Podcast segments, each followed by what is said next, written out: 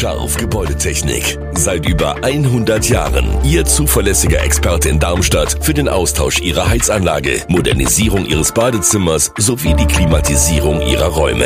Erwarten Sie mehr von uns, als Sie es gewohnt sind. Scharf Gebäudetechnik.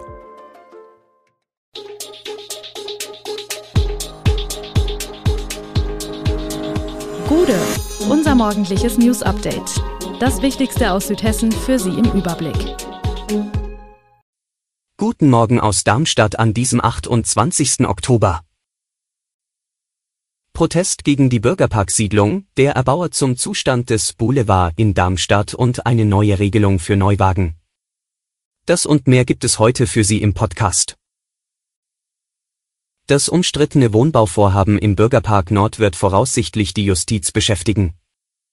Gegen den jüngst beschlossenen Bebauungsplan für die 47 Häuser am Elfeicher Weg streben Gegner aus der Nachbarschaft ein Normenkontrollverfahren an. Das erklärten Vertreter des Bezirksvereins Martinsviertel bei einer Informationsveranstaltung der Initiative Pro Bürgerpark auf dem Riegerplatz. Auch Alexander Pfaff als Betreiber des Bayerischen Biergartens will den Weg zum Verwaltungsgericht in Kassel beschreiten. Er befürchtet unter anderem, dass die neuen Nachbarn mit Lärmbeschwerden den Betrieb seines Biergartens erschweren könnten. Die Erfolgsaussichten seien in Summe größer, wenn man mit unterschiedlichen Ansätzen an die Sache herangehe, begründete Pfaff seinen Alleingang. Wir bleiben in Darmstadt.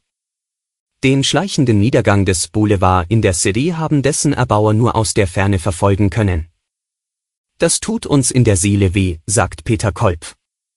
Der in Dieburg ansässige Immobilieninvestor blickt mit Wehmut auf den gegenwärtigen Zustand des Einkaufszentrums in der Passage zwischen Ludwigsplatz und Schuchartstraße. Dort stehen aktuell die meisten Geschäftsflächen leer. Das Objekt sei jahrelang schlecht verwaltet worden, findet Kolb. Die zwischenzeitlichen Besitzer hätten dem Auszug von Mietern tatenlos zugesehen, statt auf deren Bedürfnisse einzugehen oder sich wenigstens sofort um eine Nachfolge zu kümmern. Der neue Eigentümer DCE hat nun ein verändertes Konzept für den Boulevard entwickelt, das unter anderem weniger und dafür größere Geschäfte vorsieht. Man sei in Mietvertragsverhandlungen mit einem namhaften Ankermieter, teilte ein Berater von DCE mit. Der endgültige Vertrag solle zeitnah folgen, dann werde auch der Name des Mieters bekannt gegeben. Mit weiteren Interessenten gebe es intensive Gespräche. Bei einem Unfall auf der A5 bei Mörfelden-Walldorf sind am Donnerstag mehrere Menschen verletzt worden. Wie die Polizei berichtet, fuhr ein 53-jähriger Mann aus Groß-Gerau gegen 14 Uhr an der Anschlussstelle Langen auf die Autobahn und übersah dabei offenbar einen Laster. Dieser rammte das kleinere Fahrzeug.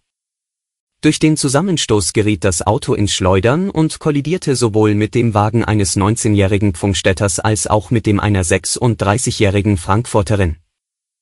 Der Unfallfahrer aus Groß-Gerau sowie die Frankfurterin und ihre beiden Kinder wurden leicht verletzt. Alle wurden in naheliegende Krankenhäuser gebracht. Der Sachschaden beträgt der Polizei zufolge rund 50.000 Euro. Ein Wohngebiet direkt neben der Pfungstädter Brauerei, geht das? Theoretisch ja, sagt Bürgermeister Patrick Koch. Aus baurechtlicher Sicht sei es kein Problem, erklärt er jedoch könnten Lärm und Geruch Ärger auslösen. Ein Großteil der Lärmbelastung würde allerdings wegfallen, wenn Abfüllung und Logistik der Brauerei verlagert werden. Auch der Geruch könnte aushaltbar sein. Laut einem Gutachten von 2019 wurden die Grenzwerte der Geruchsbelastung im damals untersuchten Bereich nicht überschritten. Investoren und Eigentümer der Pfungstädter Stadtgärten sind Kummer wie diesen gewohnt. Die Diskussion um die Bebauung des Henning-Areals im Frankfurter Stadtteil Sachsenhausen zog sich über zehn Jahre hin. Um Bauen und Brauen in Pfungstadt miteinander zu vereinbaren, könnte das Baugebiet als urbanes Gebiet ausgewiesen werden. Im Gegensatz zu einem Mischgebiet müsse bei einem urbanen Gebiet Wohnen und Arbeiten nicht gleichgewichtig verteilt werden. Viele Millionen Haushalte hängen nicht nur mit ihrer Heizung am Gas, sondern auch bei der Warmwasserbereitung. Entweder, weil sie im Keller einen Gasbrenner haben, der auch stets einen Vorrat erhitztes Wasser für Bad und Küche bereithält. Oder weil sie als Mieter in einem größeren Wohnhaus zentral beliefert werden.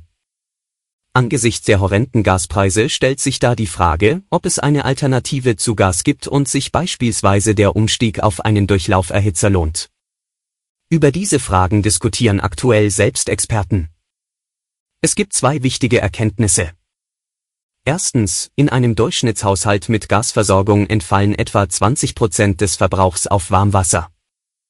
Es lohnt sich also durchaus, über Alternativen nachzudenken. Zweitens, am besten und schnellsten lässt sich beim Warmwasser sparen, indem man seine Gewohnheiten überprüft und die benötigte Menge reduziert. Da können neue Duschköpfe ebenso helfen wie neue Strategien beim täglichen Spülen in der Küche. Und zum Schluss ein Blick in die automobile Zukunft. Künftig sollen in der EU nur noch Neuwagen verkauft werden, die im Betrieb keine Treibhausgase ausstoßen. Die Regelung soll 2035 in Kraft treten. Darauf haben sich Unterhändler der EU-Staaten und des Europaparlaments am Donnerstagabend geeinigt, wie die tschechische Ratspräsidentschaft mitteilte. Im Jahr 2026 soll die Entscheidung erneut überprüft werden können. Zudem ist im Kompromiss eine Bitte an die EU-Kommission festgehalten, zu überprüfen, ob der Einsatz von sogenannten E-Fuels für Autos mit Verbrennungsmotor künftig in Frage kommen könnte. Darauf hatte in der Bundesregierung vor allem die FDP gedrängt. Alle Infos zu diesen Themen und noch viel mehr finden Sie stets aktuell auf echo-online.de. Gute Südhessen ist eine Produktion der VAM von Allgemeiner Zeitung, Wiesbadener Kurier, Echo Online und Mittelhessen.de. Redaktion und Produktion die NewsmanagerInnen der VAM. Ihr erreicht uns per Mail an audio.vam.de.